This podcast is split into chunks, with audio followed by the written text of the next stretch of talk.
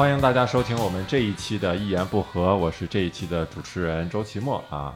今天我们这一期的两位嘉宾大家比较熟悉，第一位是石老哎板，大家好，第二位是伯伯，哎，大家好，声音也听不太出来是吧？石老板今天的刚练完歌是吧？啊，我这个嗓子今天可能不太舒服，因为啊，歌刚者，刚那个刚 刚唱完歌啊，啊这个哎，提到歌提到者呀歌者呀 我就想到我们今天聊一个什么话题呢？哎是刘慈欣啊，啊，这是中国现在最有名的一个科幻作家了，是吧？嗯，为什么聊他呢？前一阵儿就感觉说我们聊的话题可能有点太宅男了啊，我们想聊一点这个女生啊，哎呀观众也愿意愿意听的。女生大家都知道，就特别喜欢《三体》。哎，对，《三体》这个《三体》是这个有的不知道观众啊、可以大概说一下，它就是获得了世界哈最高的科幻奖雨果奖，对，嗯。对吧？这也是第一个亚洲人好像获得的。嗯，嗯。啊，而且他这个《三体》一共三部嘛，啊，第三部，然后好好像是二零一七年还得到了雨果奖的提名啊，但是没有嗯。进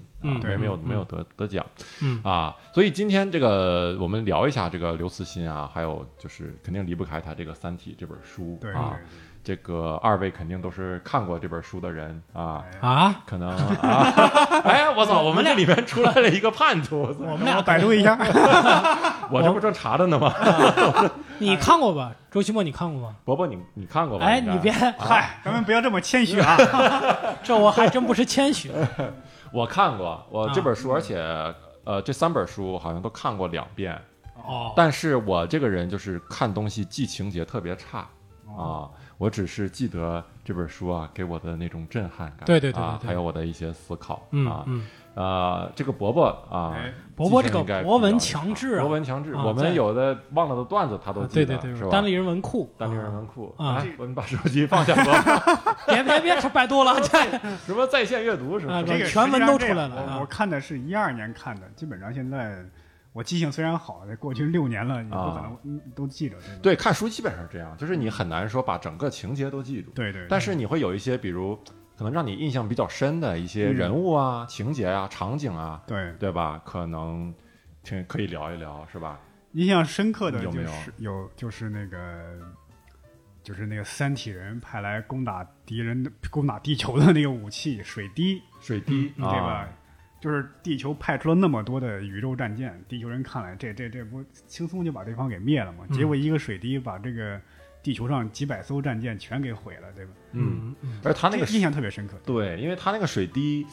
呃，描写的特别神奇，就是说你在多少什么千万倍的放大镜下，嗯，你也看不到那个水滴上面的，就是结构，对，它还是分子结构、原子结构，对，还还是绝对光滑的，对对绝对平滑的。对然后这个水滴就是说那个。呃把那个好几排战舰啊，嗯就直接穿到那个燃料室，然后就让这个战舰贯穿了对对贯穿，而且它可以在呃空中做出锐角的转向。啊，就对对，就是相当于说一百一百多少度的转向，直接回来，然后也不减速，是吧？这在人类现有的科技水平下是完全做不到的，基本上。嗯你你觉得这个东西为什么会给你这么大的震撼？是因为意想不到是吗？对，绝对意想不到，因为那个在这个情节上也是一个大翻转，因为在那个情情节上就是有几重翻转，就是大家先是以为地球科技是绝对落后于三体，嗯，后来又发现地球科技好像哎又进有很大的进步，弯道超车了，对，啊，结果发现几百艘战舰面对对方的一个水滴这样的这这几乎不堪一击的东西，结果反而不堪一击的是地球人，基本上，嗯对对对对，哎，我就发现啊，这个经常会描写这种嗯呃外星生物对地球的这种碾压，嗯。然后呢，你看这个电影，它总是体现的中就是地球人又赢了，嗯。但是在科幻作品里，它就往往不是这样，他就感觉你就有时候啊，就是两个人的文明差的不是一个数量级，对，因为我印象深，但是我后来看觉得那个比较荒谬，就是看另外一个科幻，他就说呢，就说呀，他们外星人生物给他们遗留下来一个长方体，嗯。然后他们就测，就发现这个长方体的长宽高是嗯一比二比三、嗯。然后呢，无论他们用多么精密的仪器测，嗯。发现还是一比二比三，嗯。就说呢，就说这个精良到你无论有多细的都是不会变，这个比例是一样的。嗯。但是我又想，这个比较扯淡，你的仪器不准确呀，对吧？你人家是很精良，如果你的仪器不够准确，你的尺子热胀冷缩，它一会儿是一点一，嗯。一会儿是零点九，它也没法测成一比二比三嘛。啊，对，就是人家 人家的技术已经做到对绝对精确。刚刚石老板说的这个出处就是《二零零一太空漫游》，哦，是吗？对，黑石、哦黑石碑，黑石碑哦，看那个二零一太空漫游是这个克拉克先生的这个对科科幻，作那，个那个库布里克也拍成也库布里克拍成了电影，电影对两位老先生的作品，而且物理学里边有个测不准的概念，测不准就是不可能达到，只可能精确到百分之九十九点九九，都不可能不可能，分之百。你你别瞎说了啊！这个测不准不是说这个东西啊，啊！对，测不准这段，掐了别播呀！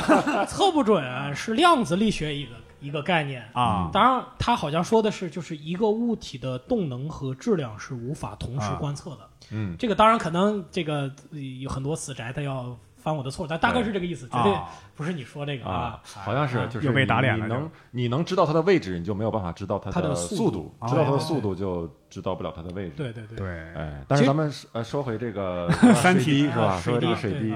我我当时看到这儿确实也觉得很有意思，很震撼，就是因为什么呢？他会想到用一种就冷兵器的方式对来描写这个场景。嗯，嗯所以这个是比较有看头的。你看一些影视作品，比如说你《环太平洋》，对，那个大机甲是吧？那个技术已经发展到就是人脑已经能连接，然后跟嗯机器连接的时候，嗯机甲的战斗还是拟人的战斗，还是用嗯拳头，嗯，然后抓一艘大船，咣把对方、嗯把怪兽给打了。所以它还是用冷兵器的那种战斗的感觉，可能是更有看头。对，对拳拳到肉嘛，对要不然全都是两边一打架，掏着枪，他全射死了，你这所以你说《三体》，你说派个船，然后一个大炮是最，然后就写个是最牛逼的大炮，全世界啊光一炮 一个战舰都没，你就是让人觉得没有什么这个环太平洋应该像高达一样，威胁感。对 在宇宙的层面上拿个盾牌，你说这个管什么用？哎，这边拿一剑，这边拿一盾三牌，三体有个最牛逼的大炮，我们有个最牛逼的防护罩。这其实这个《三体》里边这个水滴这种冷兵器的作战方式是读者觉得可以认可、可以接受的，嗯，但是高达那个纯粹是我觉得视觉上爽，啊，但是啊一想还挺扯淡的，就是。啊，对对对，而且所以没获雨果奖。对嗨嗨环太平洋里他还做了一点小说里做了一点设定，啊说这些怪兽啊身上带着一点毒气似的东西，啊如果用什么火药啊或者一些什么化学武器你去打，嗯，可能会让这个毒气扩散，只能用这个拳脚或者一些冷兵器让它内出血把它打死，哦，哦，但是也挺扯淡的。真牛逼，这是小说的内容是吧？对对对，哦，幸亏对。方不会太极呀，哎呀，我这中午没吃饱饭，你说我就，哎，那你还有吗？就是让你印象比较深的？我觉得可能所有读者印象最深的，我跟所有读者一样，就是那个第三部里边那个二向伯，啊，二向箔箔，就是就说到这个歌者文明啊。对，就是那个二向伯，就是一个大概就可能很小的一个东西，嗯。一下把整个太阳系这个所有的东西从三维变成了二维，等于一整把整个太阳系给拍扁了给。嗯，对，就是人类和三体之外的另外一个文明，对，是一个超级文明。超级文明，歌者文明。嗯然后把这个这个东西一来，就是人类和三体基本都会灭亡。对对对，然后从三维变成二维。三体已经逃走了，对吧？对对对然后就把地球给灭了。对，那所以这个后来就留下一个词儿叫降维打击对，嗯，啊，这个滴滴公司呢做快车、做自行车，这叫降维这叫，这就这这就这就像叫降维打击，就是我都不跟你在我的业务里玩儿，我降下身子给你玩儿，啊，就是这个词儿就变成了一个大家现在能够就是随时引用的词儿，所以我觉得这也是这个小说的一个非常牛的地方。对。对，而且刘慈欣主要他很牛逼，在于他能把那个场景给你描描绘的很让你身临其境。身临其境，啊，因为它里面描写这个二向箔怎么把这个地球、太阳系都变平的，嗯，然后这个人是怎么被压扁抻长的，对对。嗯包括他其中呃之前还写过一段，就是说这个人类的舰队在某个地方被水滴追击的时候，嗯，怎么解决的这个问题？甩掉了水滴，通过找呃进到了一个四维空间，哦。一个四维空间的气泡。嗯然后刘慈欣也是描写了一下，说你进到四维空间是什么感觉？嗯就是人的内这个血管、心脏全都看得特别清楚。嗯然后他是通过这个四进到四维空间，嗯，从内部把这个水滴给破坏了。对否则水滴这个外外部是用最牛逼的大炮都轰轰不轰不坏。对对啊，所以他就他这个挺牛逼的，我觉得。对，而且他这个二向箔这个降维打击这种攻击手段，可能是因为我看的少，在这之前我是没有见过，嗯，因为以前一些动画片啊或者一些电影，他们在描述宇宙级别的战斗，往往是大炮对射、激光炮，对嘣轰哐哐一阵乱炸，对。往往是这种形式。但是这个二向箔，第一，它很可怕，对，威力又很大，而且又是这种非常奇特的方式，嗯，你就觉得就很震撼这种方式。而且这东西你都不好用画面感表述它，对。就他他看不明白，嗯，也只能靠想象。就每个人你觉得他是什么样就是什么样，所以就是很多人爱看小说，不爱看电影，就在这儿。就是小说里边儿，就是大家有没有发现那个感觉？就是如果你是先看电影再看小说，你就会把所有的人物带就带入到那个电影里的角色。哎，嗯，但如果那个电影角色你特别不喜欢呢，对，啊，你就你就总是受他那个东西的影响。嗯，对，你看，我们以前看《哈利波特》的时候是没有那个人物的，所以脑子里边对于每一个人物，他自己脑子里都有个概念。嗯，对，可能就是就是我印象中是什么呢？就是里边有一个一个女教授，长得像蛤蟆一样，在某一集出现的。啊，结果那个教授呢，我脑子里边就一直觉得她是我们的语文老师。啊，不是别人吗？这 不啊 不是他，哎，女老不是他吗？不是他，是那个，对，就是我脑那子里就给他是数学老师，就放一个人，但是你看电影了以后，就把这个人物他都都给你占了。对，就对对给你固化了，对对对，嗯固化了。嗯这个这个事儿，我想起来，这个我看那刘慈欣的一个访谈，嗯然后这个主持人就问他说：“嗯，这个意思就是你以后小说是什么样的规划哈？”嗯然后刘慈欣说：“我到老了，可能也不一定会写小说了，大概这意思。啊是因为那个时候小说存不存在，他是很怀疑的。啊他说，尤其科幻这种东西，可能用视觉的方式去呈现，呃，可能更更震撼或者怎么样的。但其实我我倒是感觉小说这个东西还是确实有它独自独特的魅力。对，而且就科幻来说啊，就是小说的理念基本上比电影它要早半个多世纪。嗯，什么叫小说的理念比电影早半个多世纪？你比方说咱们现在拍的一些科幻电影，那些啊设定架构基本上都是半个世纪之前的小说、哦小说家已经写过的东西。现在的小说家已经不写这玩意儿了。嗯对你包括那个《星际穿越》，现在一看好震撼。其实那种在小说基本上半个多世纪以前的作家都写过。你比方说那个《星际穿越》那些时空的设定，嗯你在那个那个阿西莫夫写那个《永恒的终结》里边写的会比这更震撼。嗯，嗯嗯，而且关键是就是小说它有一个特点，就是文字是说啥是啥。对嗯我说一个女的好看，她就是好看，嗯对嗯因为就是描写她是世界上最好看的女人，嗯对吧？嗯你就代入了。但是你要演电影，不管是谁演，嗯都会有人说：“操，这也不好看。对对对对对对，这这也不是那个什么。”啊，对，就像我看那个伊藤润二的那个恐怖漫画里边，嗯他有一个人物叫嗯富江，就经常出现这个富江这个人物，就是描写她是一个极端美貌的女子。对然后我再看那个富江的电影，我说：“哎呀，哎呀，对啊，你看还有还有那个特洛伊那个电影，啊 说希腊联军跟特洛伊打就是为了海海伦，啊，结果这电影里一拍，我操，他妈白打了就。是是是，你没法拍，你没法拍，对，啊，确实不好拍。嗯这种。对对对。嗯。嗯。而且这个《三体》不是也要拍这个电影了吗？嗯。啊，嗯。说是这个前一阵儿是前几年是呃游游牧影业，就是国、那个孔二狗做 CEO 的对，那个要拍《三有点》，自不量力不。了了之了，不了了之了。然后嗯最近不是又传出这个说亚马逊要花十拍亿美金对是要翻拍，对，很有意思。然后刘慈欣说他自己都不知道这个事儿，刘慈欣说我是从网上看到的，对说有这个意向。因为有可能是他这个版权方把这个版权又二到手又卖给了亚马逊，对，对这版权现在在那个游牧影业那儿，他们是啊全球唯一的一影个影视改。编权的，对对对，估计刘慈欣心里想，他妈这个肯定卖便宜了。这要是我还是再捂着捂着，等到捂捂到这个亚马逊来，那个其实我觉得卖给外国人可能更好一点儿。我从对作品负责的角度来讲，肯定是因为科幻片儿它需要一个积累，对对它需要科幻片儿，它的所有的工种都需要你拍从大型对科电影工业的角度来讲，是代表电影工业的最高水平。嗯嗯，而且这个我其实更希望它拍成电视剧，啊，就因为电影你只能把小说里边已有的细节删掉，留下主干。对但是你看，对于我们这个看了小说的人，嗯我就希望看到更多的细节。啊，额外的对，额外的啊就是你如果把它变成剧，把它抽丝剥茧的把它说清楚，对嗯甚至说，你看它实际上是一个很宏大的事儿，它嗯前后跨、跨越了好多年，你这几代人都是靠冬眠才能这个主角才能不死。那么这么多的时间里边，你看这个两个星球的对抗，其实它是特别有意思的一个事儿，就是说。其实你看，比如说从政治的角度分析这个事儿，现在全世界有了外星生物，那么全世界的这些政治家怎么利用这个东西来去玩手腕？对就各国的关系，包括它里边很有意思的一个设定，就是就是在地球周围去驻守地球的这些舰队，嗯，久而久之，它形成了自己的独立政权。对对对，这个其实特别有意思，就是国家到底是什么？是一定有国土，还是对还是一个虚无的一个东西能够称之为国家？所以嗯这个就其实政治层面的东西，对，而在电视剧里边其实能够给予很好的展示。我觉得石老板说这个可以这样，就是像漫威一样，主干拍电影，其他的留白的复线的地方可以拍电视剧、衍生剧什么的，啊对吧？哦，叫三地球地球三体组织特工对对，真的有，我还买过一件这个衣服，ETO 啊，叫地球三体组组织，他把嗯。他们这个组织的人，真的这书里不也有吗？就刚开始他这个组织是干叶文洁的这个叶文洁消灭人类暴政，啊 他们是跟三体啊勾结的，啊对对要那个对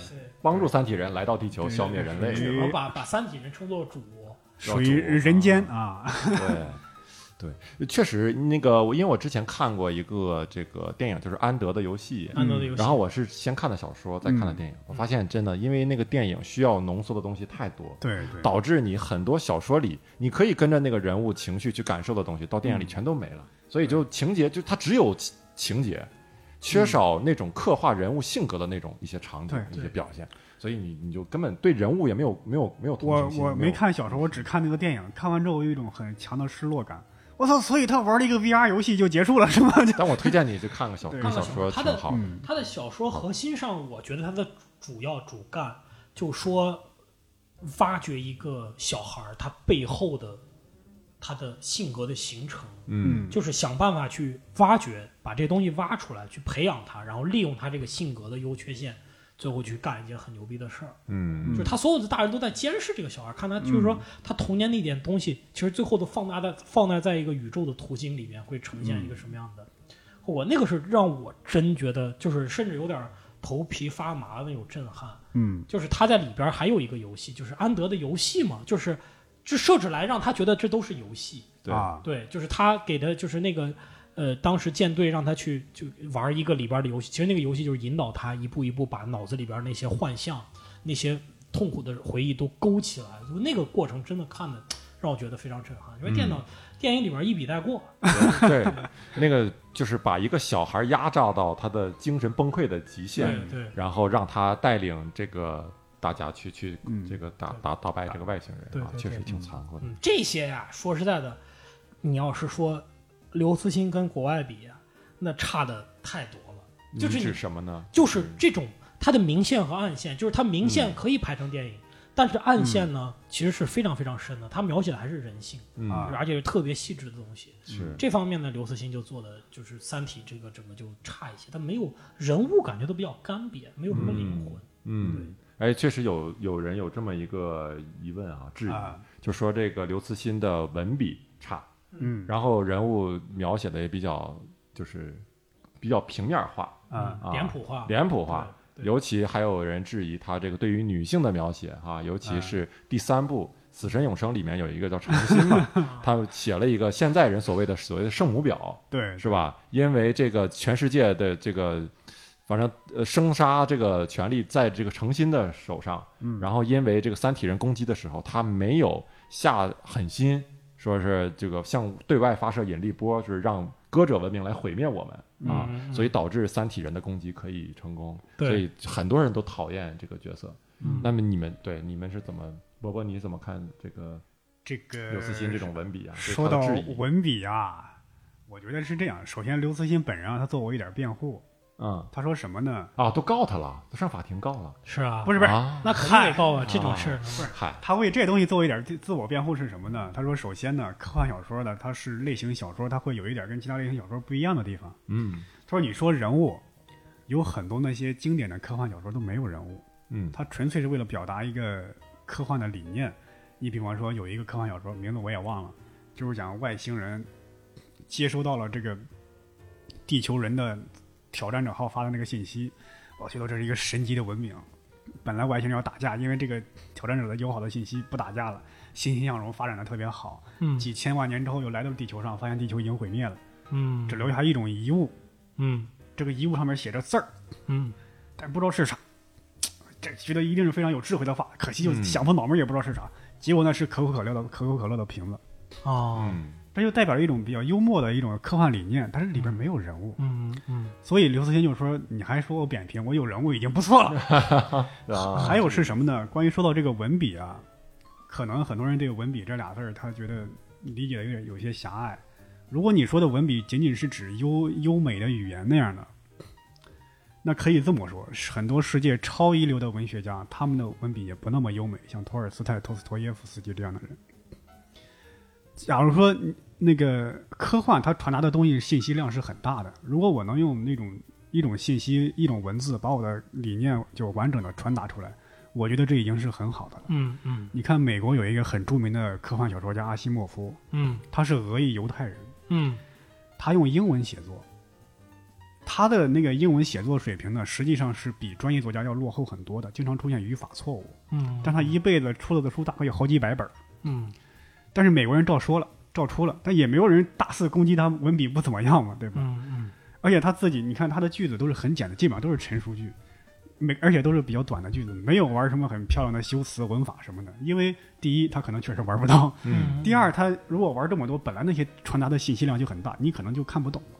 嗯，我觉得是这样，就是所以说这个感觉科幻文学跟纯文学的判断标准还是不太一样的。对对对，嗯你怎么看？我同意，我同意。好，我对，就是就是看的，我的就是每个人的出发点不一样。嗯就是说，我看那个《三体》，我很多的最让我着迷的，嗯不是他人物的性格的变化呀，是怎么样，就是他在解释一个概念。对嗯他给你解释，我操，什么叫猜疑链？什么叫黑暗生灵？森林森林？嗯什么叫宇宙达尔文主义对？其实你看，他就是一个人在给另外一个人说，嗯那个人不断的问他问题，然后他就抽丝剥茧。包括后来就是，呃，云天明给那个就是给给那个程心说的那个三个寓言故事，嗯然后怎么样就说了三个寓言故事。其实这故事里边暗含着告诉他怎么样拯救地球文明的三个方法，是非常隐晦的方法，写到这个寓言故事里。嗯哎呀，我就想要看看他是怎么藏进去，然后人类是怎么把对它给嗯解释出来的。但是你后面你想，这不不合理呀、你这三体人为什么让要让这俩人见一面呢？就还讲什么寓言故事啊？就给你不让你讲，你能怎么样？对不对？还让他大肆的去讲这个故事，嗯，然后这个故事听起来就满含着各种各样的隐隐晦的这种对，这不可能。就是你要是理解它的情节，它就是不合理，对对吧？为啥呢？没必要，所以就，但你看看点不一样，所以我嗯觉得只要满足我的看点，对它，就是个好东西。嗯，而且我觉得刘慈欣的三个故事还挺精彩的。挺那个三个精彩就就是挺对啊对我觉得那个三个故事能看出他文笔的功力对其实不对差，嗯真的不对差。嗯然后我确实包括看他的访谈，他也自己解释过这个事情，就是因为很多人呃，观众也好，主持人也好，嗯都会好奇一个问题，就一直问说你在里面最同情哪个角色？嗯你最喜欢哪个角色？如果要是你，你愿意担任哪个角色？哈。嗯，然后刘慈欣就感觉是一个内心特别冷冷酷的人。他确实是，他说：“我对这些人物没有任何感情。嗯他说他们就是我的一个工具，嗯我我的目的就是通过他们传达我的科幻的一种思想，对，嗯我的一种推想，嗯把这种可能性给大家写。我对人物没有感情。然后主持人说：真的没有感情？他说真的没有感情。嗯这个，所以他你说人物嗯刻板化，那就是他也没没想往那方面想。对，确实确实，啊，对啊，因为小说刘家一般都是高度感性的，对，他又是理工科出身，他对要呃学这么看这么多繁复的这个理工科的概念，你要是让这样的人兼具感性，把人物刻画的很丰满，这个本来就是我觉得过分。嗯刘慈欣他自己在自己书里提到过，他是一个科学狂人嘛，就是他就坚信科学可以解释一切问题。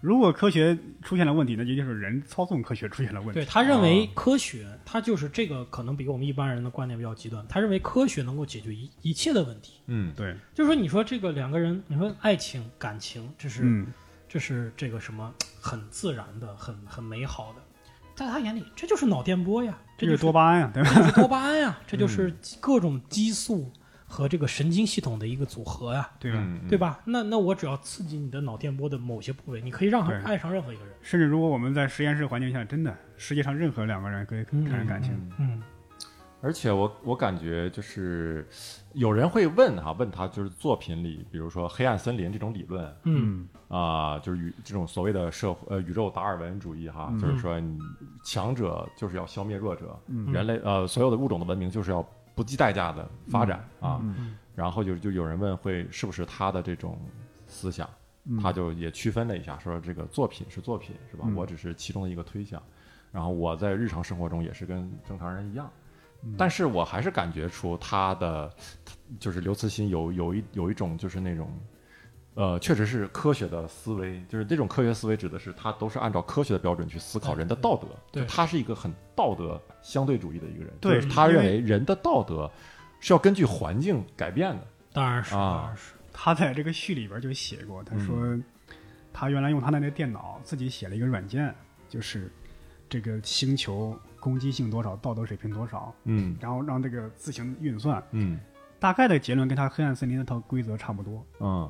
意思就是说，我作为一个小说家，我我写了这种东西，我就是说按照自自然，这基本上就是自然之理，等于是。嗯，你说善恶，宇宙谁给你讲善恶呀，对吧？对，哥伦布跑到美洲杀杀土著人，你当时你现在觉得是是是恶的，但是他确实推动了人类发展，等于是。嗯你你看你在哪个尺度上去看，嗯你现在觉得不合人性，但是宇宙中不合人性的例子太多了，有时候合人性反而进步不了了，对吗？对，就是有的时候人在特定的环境下，你你发现你日常的道德就是会受到挑战的，你要被迫做一些所谓违反道德的事儿。刘慈欣还举了个举了个例子，就是说他读了一个小说叫什么《残酷的方程式》，嗯，对对，我还专门看过，啊看过看讲看一讲那是看你能想起来啥意思？就是说这个两个宇两个这个运送员在一个宇宙嗯。飞船里边，嗯，然后呢来了，就是发现他们这个有一个偷渡者，对，嗯。一个是小女孩，是是一个小女孩这小女孩是为了飞到他们的那个目的星球的找他哥，嗯但是呢，这个飞船的这个荷载的这个燃料啊，就够他俩人飞到。就如果再多一个人，就仨人都得死，嗯，嗯，仨人都得死。最后其实这个故事也很简单，就是把那个小女孩给扔了。对对对，而且不光是他们俩会死，对，就是那个他们去的那个空间站什么的，啊那些人都会死，因为他们带的是好像就是救他们的一个疫苗药还是疫苗什么的，对，所以这这三个人就是，所以叫冷酷的方程式嘛，就是一加一它就等于二，再来一边那边就不相等，就得死。对。对。在那种情况下，你谈什么道德？就是说，你看这个东西，就是大多数的影视作品啊，它刻意，它刻意去避讳的一个东西。对对，他会给你设计一个巧妙的对，他就巧妙地，他就告诉你，你如果真的不救你的同伴，你还是会死。那些救了同伴的人呢，虽然是命悬一线，但是救了同伴，你还会还是会活。小说里他就要表达这样的理念，后结尾没有奇迹，按照嗯科学的计算，这个人就是就得把这个小女孩轰出去。嗯我甭管这个小女孩长得多漂亮、多可爱，多抱着一颗善心去看自己的哥哥，没用，嗯，嗯，得就是非得把他赶出去。对。但是你又想啊，如果说你让这个小女孩死，这俩人到了，然后呢，那个人会恨这俩人一辈子，对，甚至呢，就说就会会会谋害这两个人。嗯对对吧？那你说我是怎么样？就是说，这就这就我我有时候会想这么一个事儿，就如果呃如果有两个选择，一个是一条一条一条人命，但是这是我妈；一条呢是十个人，但是这十个人我没关系，嗯嗯我救谁？嗯嗯那十个没没关系的，可能比如在非洲，我举个极端点的例子，有十有非洲有十个我跟我完全不认识的人要死，嗯或者是我妈死，我肯定让那十个人死。嗯，为啥呢？如果我让我妈死了，让十个不相干的人活着，我这辈子就在舆论的谴责和唾沫星子里边残活你为什么先考到舆论，而不是你自己的感情？啊！不，我我不如果去是我，对啊，还有我自己的道德的对约约束嘛，啊，对，就这些东西会让我生不如死，嗯，对吧？那那那这个东西怎么样？那到底是道德占上风，还是说这人类的这个这什么这个放在放在这个人类大环境里面呢？其实有时候这这这有时候也不是一个两难的选择，就不是一个两项的选择。有时候你看《三体》里边有一句话就很震撼，说“毁灭你与你何干”。嗯就像西方有个谚语叫“大象走进瓷器店”，我只要稍微动一动，瓷器就碰碎了，但是我至少得动啊。嗯有时候一个就在宇宙中这个大尺度下，一个星际文明要想发展，它不可避免的会毁灭一些弱等的文明。嗯，在他看来，这是完全合乎道德的，嗯就不存在不道德的行为。就是他只要一发展，其他星球就毁灭了。嗯是这样，这甚至甚甚至就不是一个选择的问题，他只要选择反选选择发展，就是一定会毁灭其他的东西。嗯嗯这小说里基本上是这样的一个理念，就是嗯。嗯对，哎，石老板，你你《三体》里还有什么情节让你比较印象深的吗？我印象最深的情节就是他最后这个呃这个这个第一集的男主角叫什么来着？第一集的男主角，叫什么？逻辑呃，就是这个第二啊，逻辑第，二集，对，就这个逻辑啊，执剑人嘛，执剑人啊。他最后用了一个奇招攻克了三体人的进攻，啊，这就要回溯到三体里边的一个核心观念，叫呃，这叫这个黑暗森林。啊，黑暗森林呢，我我真的是觉得很震撼，就是它这个东西啊，其实是他原创的，嗯。但是呢，你说出来觉得很有道理，就在一个黑色的屋子里边，或者说一个黑色的森林里边，嗯。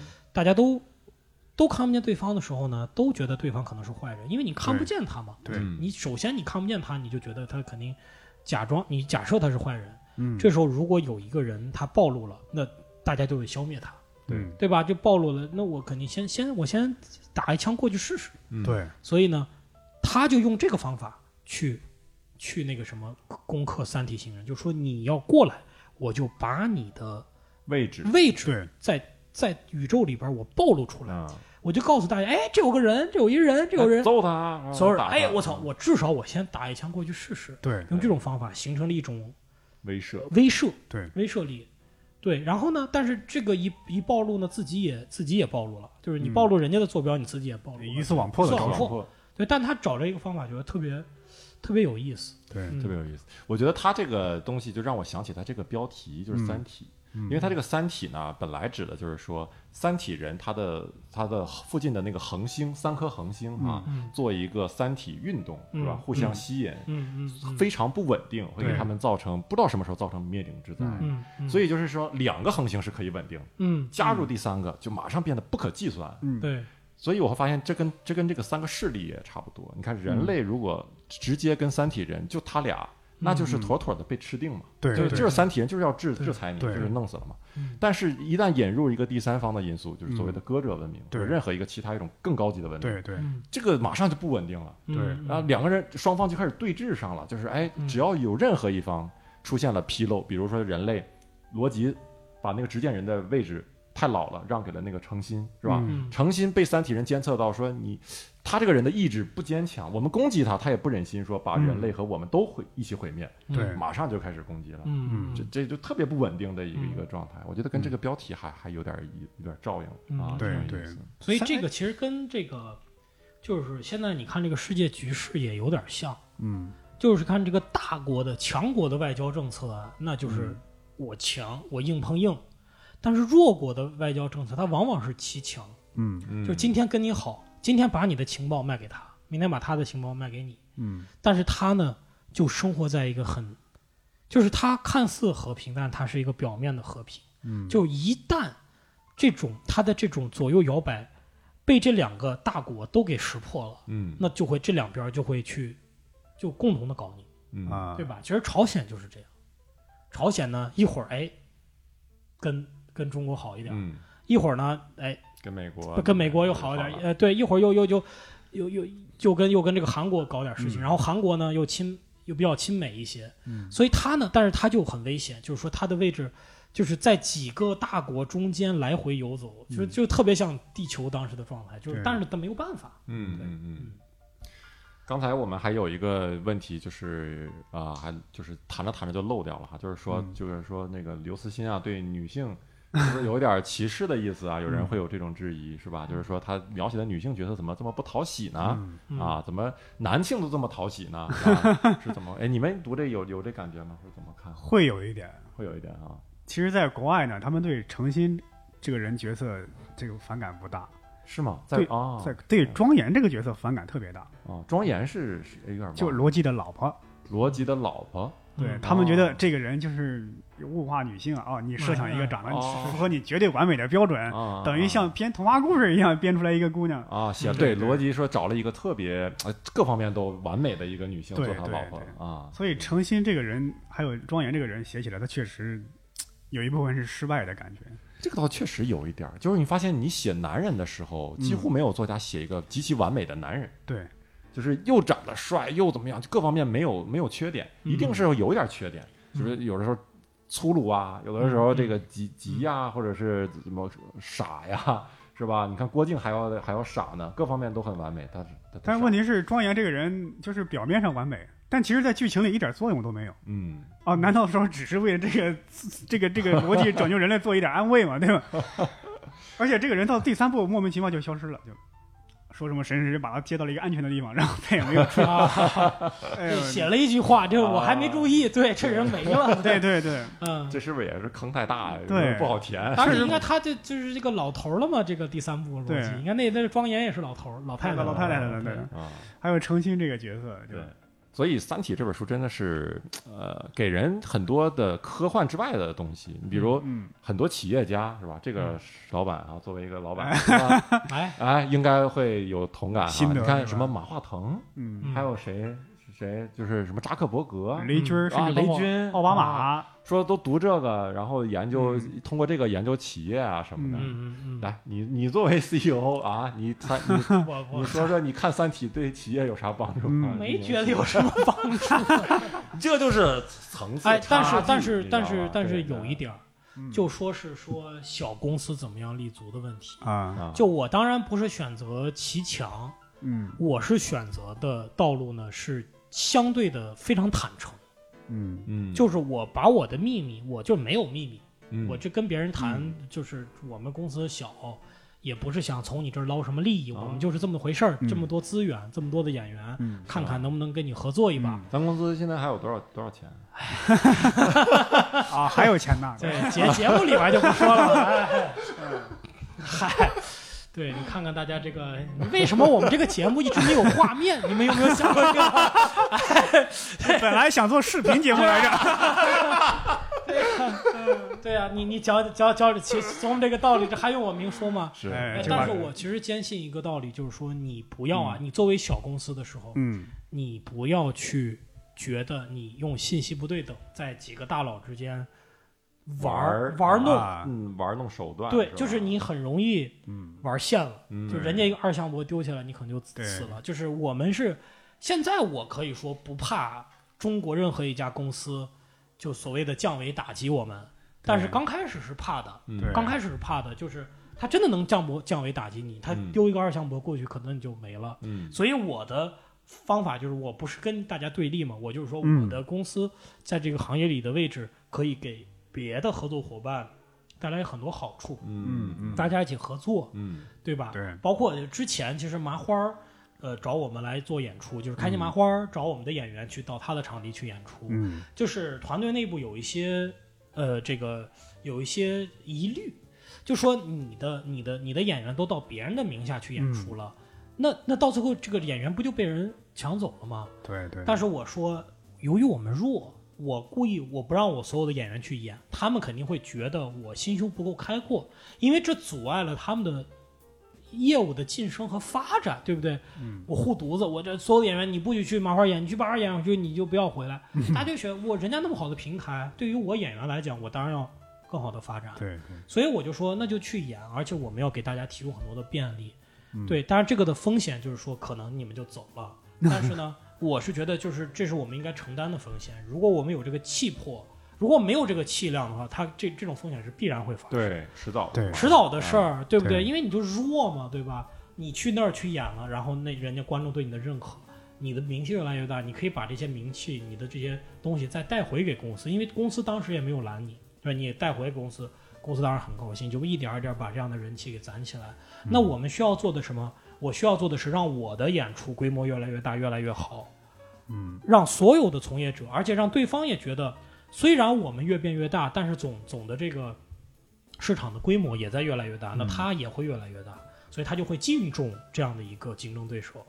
嗯所以我是就是其实会有有这样的一些一些想法，就是说你在你在跟你在跟对对方这个合作的时候，其实看重什么？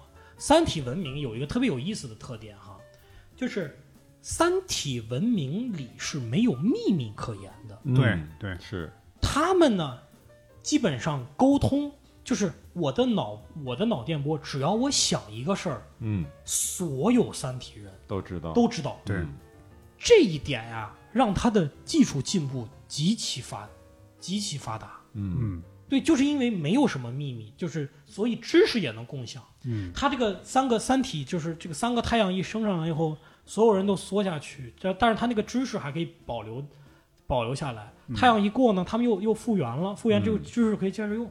嗯所以我特别，呃，我觉得是受了这个概念的影响，就是我在公司里边，我们自己有一个内部的业务系统，基本上是公开的，嗯就是哪怕这个事儿我在那儿讨论，会觉得，哎，让大家看见可能不太好，或者说我讨讨论一些公司战略的问题，可能别人看了也也跟他也没什么关系，但我尽量呢，让所有基本上所有的讨论都放在一个比较公平、公开的一个环境里边。嗯，这样久而久之呢，就这个公司内部呃消除信息不对等。嗯很多人啊，你看他在这个公司里边，他牛，他因为他比如说跟总经理离得比较近，他很多信息他知道一手的资料，所以这种人在地位里好。但我觉得呢，这种信息不对等，就是是一个很短暂的优势，嗯就是人家迟早会发现你的、你的、你的问题。对对吧？那怎么办呢？那我就把自己做强嘛，对吧？那你，你你你就我就说消除这些信息不对，让大家有什么事儿都都让大家知道，除非是特别机密的事儿，我都让大家知道。嗯那你在这个这样的一个团体里边，你要强，那就得你的你自身能力和业务必须得强，嗯而不是靠这些这些信息。哎，我知道你不知道，或者是像那个《三体》上，我我我有你的信息，你没有，所以就就那种平衡，到最后也是也也就会迅速就崩溃了。嗯就一念之间就崩溃了。嗯，对嗯，听完石老板说这些，我真是特别有感触，就 感觉后悔问了这一个问题。我以为你想创业，这个后期可以呃该结的结啊，这不是你你挺好非要问吗？啊，这都是创业智慧，都是创业智慧。啊，对，啊，咱们就说到，再说到这个刘慈欣啊，嗯人家这个之所以能成为现在中国 number one 啊，嗯他也不光是靠这个《三体》这一部，嗯吧？成功也不是一蹴而就，他还有嗯在之前就有很多其他的作品，可能也挺优秀的，他在八九十年代就有就有很多哎作，品。他是好像九九年发表的第一部小说，还是九八年叫《金戈》是吧？啊这是他的第一部啊。哎呀，不不不不不止，比这要早，比比这要早啊他九比这要早他他写是挺早，对呃写他是从啊他是从初中开始就开始啊写，对对，对但是他发表第一个好像就是九九年。那那个差不多等于一个失败的作品，等于是金歌还可以，我觉得挺有意思的嗯。对金歌歌者是吧啊？对啊。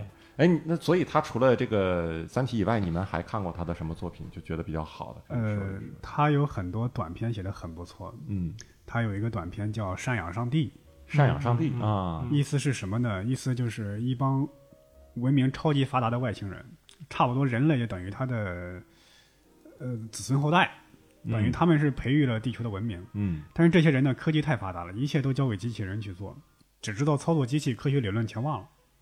你说什什么人？就是那些外星人，外星人啊？就是他们基本上等于长生不老。啊，忽然有一天，就是科学理论都不知道了，就是只就是光光会只知道怎么操作机器，不知道机器原理。啊所有的事儿机器都帮他们办了嘛？哎，对对对，所以后来呢，他们就跑到地球上来了。干啥来了？跑到地球上就是我我是你们祖先，你们得养着我。啊，而且这个这个小说比较有意思的是什么呢？这个故事发生在中国的乡村里，这就好像那里边所谓所谓的上帝，就是指这些外星人嘛，就好像家里边一个好吃懒做又没什么能耐的老头一样，经常被家里这些、呃家庭主妇给骂。嗯所以伯伯特别有感触，因为他家有这接春联儿吧，呃，内部梗啊，内部梗，是外星人的农家乐嘛？就就是刘慈欣他的有一个特点是什么呢？他就能够把中国当下一些现实的东西跟科幻结合到一起。啊，你比方说，他还有一篇短片很不错，叫《乡村教师》，对那个那个特别有名，对吧？对对，相较是我们在谈 Rick and Morty 的，啊不在谈对在 Rick Rick and Morty 那集的时候也提到过，嗯。包括还有什么太阳就是太阳给太阳擦擦玻璃的，就是在太阳上面擦玻璃的一个事儿，嗯。就是其实他那个故事特别像一个科普文章，嗯。嗯。就是刚开始呢，这个小孩儿从农村出来，就是在大厦门口擦那个就是蜘蛛人那种嗯，擦大厦，嗯他最后呢一步一步越来越好，在太阳在太阳旁边一个反光板，那嗯。反光板是吸收太阳能的，他就在擦啊擦那个东西，啊，一直擦擦对到擦到太阳上去了。对，擦到太阳上，其实就这么个故事，嗯。很简单。但这个故事特别有意思，就是我的以前一个室友，嗯。他是一个科幻爱好者，但是他而且他他是个美国人，但是他中文特别好，嗯。所以他翻了这篇文章。哦，就是后来刘慈欣一些短篇，就是就是就找了一些写找了一些中文好的人，就开始做翻译。嗯它里边提到这个里边提到了一个一个建筑，这个建筑大概是一个呃一个一个漏斗形的一个建筑。嗯，然后他说，哎，他有一次叫我，他说，哎，石老板你来一下。那个这个建筑画出来是不是这个样子？你你看一下这个描写，你觉得画出来是不是这个样子？我说是，你画的挺对的。他要确保这翻过去是一个东西，就特别有意思。刘刘慈欣，我有时候就感觉他写很多小说啊，那个有创意的点子实在是太多了。嗯，我觉得他用起来都真的是非常奢侈，真的是是，就是有时候太浪费、太奢侈了。嗯有时候我就感觉刘慈欣随便一个短篇、中篇交给国外那些科幻小说家，能扯出一个长篇，能扯出一个长篇来对。啊，对，包括他这个《三体》里很多设想，我感觉都可以单拿出来，就围绕他单独发展一个小说。对，你比方说那个三个面壁人的计划啊每一个人都特别的精彩。很精彩嗯，单拿出来就是一部小说。嗯嗯嗯，所以你要这么说的话，那你认为在你心目中，刘慈欣跟国外那些，比如什么科幻三巨头那种地位哈，啊。或者其他的一些科幻大师，嗯。在你心中是一样的吗？还是？我觉得除了科幻三巨头，刘慈欣可能稍微弱那么一点儿，嗯。但是比起来任何一个人都毫不逊色毫，不逊色。甚至可以这么说，嗯。比起来那个亚瑟克拉克还有阿西莫夫可能是弱一点儿。嗯。另外一个海因莱因，刘慈欣都不弱，哦，海因莱因，因为刘慈欣这个创意、这个想法实在是太牛了。但是刘慈欣有一点，就是他这种写法，在国外其实是已经比较落后了。啊，什么意思呢？那个刘慈欣那种写法还是黄金时代，就是大家只在写星际旅行、嗯地球人跟外星人、嗯时空概念。嗯但是现在很多国外的小说家他不写这个了，他们可能会写一些，你看那个，呃，有点像《银翼杀手》那种赛博朋克、黑客帝国那样的、嗯，黑客帝国那样的东西，或者就像去年击败刘慈欣那个小说《一路到南境》叫湮灭小说，那叫新新怪谈，哦，就是我。我混淆了科幻和奇幻的概念，我只描写一个很奇特的空间，我也不解释。就今年那个电影吗？对对就那个湮灭那个，对，就是我形式上要接近那个主流文学，嗯，我玩一点这个虚实上的手法。哦虚虚虚实实的对对对感觉，对，有点像魔幻主义啊，像什呃，么对对对，嗯他百年孤反就独，是就就就看不懂，那你就刘慈欣这种科幻是太传统、太纯粹的科幻，在国外很少有人这么写。实打实的是吧？实打实的实打实。嗯，你呢？你觉得？我最喜欢你说是你说他的地位啊，对啊，我不懂啊，我我就是国外看的，我国外看的少一些，国外看，但是我看过的有限的，比如阿西莫夫我看过一些，嗯，呃，包括安德我看过一些，我觉得比刘慈欣还是要强强不少。嗯。但是啊，我是看过一阵子的国内科幻。嗯，这个国内其他的作家呀，啊。哎呦，加一块儿都不如刘慈欣。对什么时候什么王靖康呀，什么什么什韩么，松。对对，韩松啊，这真的是刘慈欣这个想法真的是太牛了，他那个每一篇短篇真的是都一个特别精彩。